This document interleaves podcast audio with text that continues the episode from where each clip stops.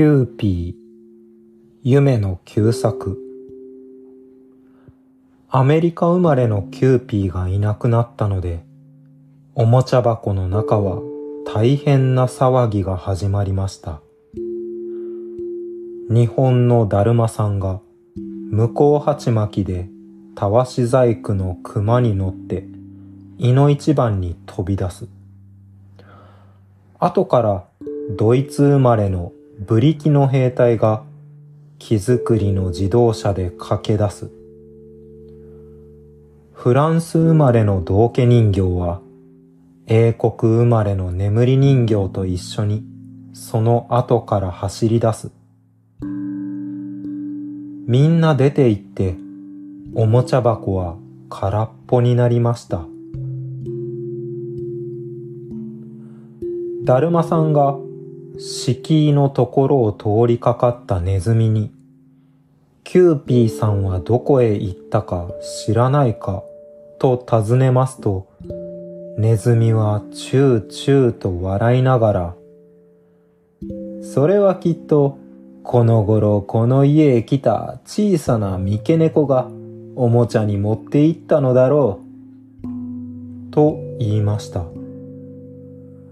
それというので、縁側で日向ぼっこをしている三毛猫を捕まえて、だるまさんが睨みつける。兵隊さんが剣付き鉄砲を突きつけて、キューピーをどうしたかと聞くと、三毛猫はびっくりして顔を撫でて、いいえ、にゃんにも知りません。私はお嬢さんの帯だのマリだのはおもちゃにしましたが、まだキューピーはおもちゃにしたことはありません。大方それはネズミさんが私をここから追い出すためにそんな悪いことをしたのでしょう。と言いました。